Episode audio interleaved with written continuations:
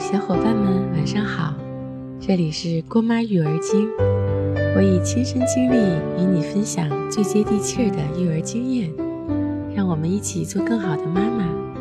每年一到大夏天不少妈妈反映说自己面色有点苍白手脚发凉有气无力连大姨妈都突然变少了。所有的这一切身体状况都似乎在说你贫血了。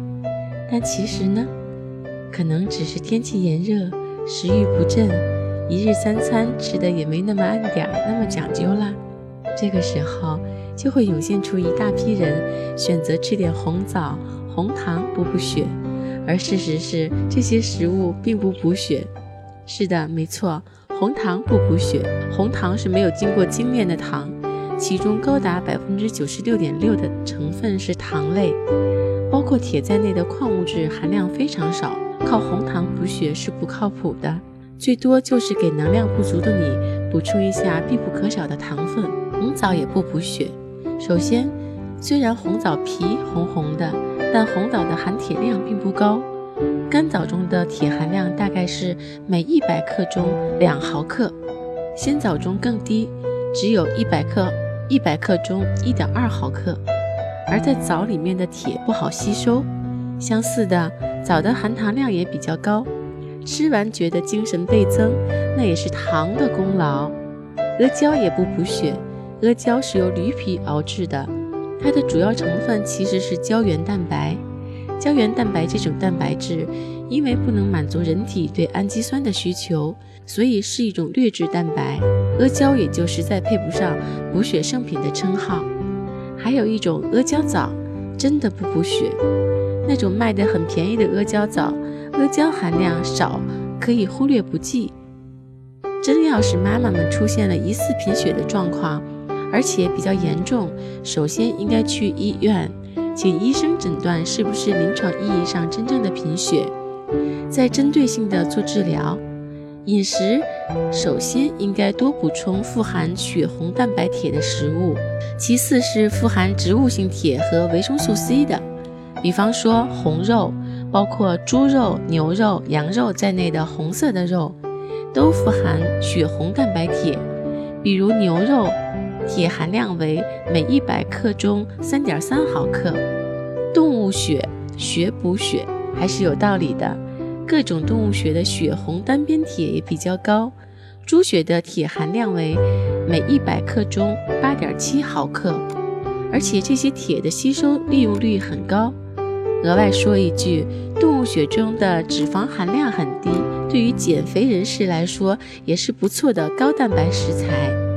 动物肝脏，猪肝的铁含量高达每一百克中二十二点六毫克，吸收利用率也高。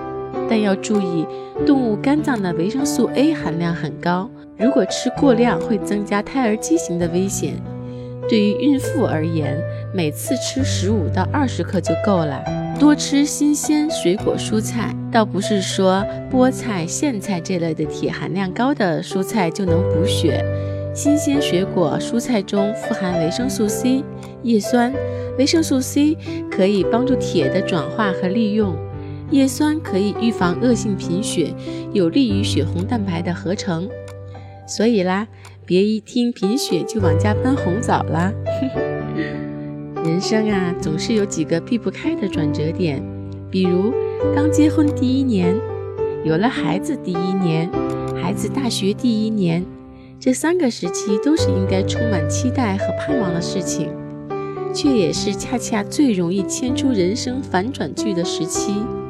有孩子的第一年，百分之八十的妈妈都想过离婚，不信，那就听郭妈下期揭晓。如果你想了解郭妈的更多分享，关注微信平台双妈网，或者搜索微信号 a 一 a 一 a 一杠 a 一 a 一 a 一就可以啦，大写的 A 哟。什么记不住？嗯，那保存并扫描配文中的二维码就可以啦。生活中，除了育儿是妈妈的头等大事，能并驾齐驱的还有老人的家庭关系吧。如果你有哪些夫妻矛盾和婆媳问题，也可以给郭妈留言，郭妈会诚心为大家解答的。我们本周的留言话题是：一、备孕时和婆婆闹过哪些矛盾？第二，亲妈和后妈之间对你产生过的分歧是什么？被采纳答案的小朋友更有神秘小礼物相送哦！快来和郭妈吐槽吧，拜拜。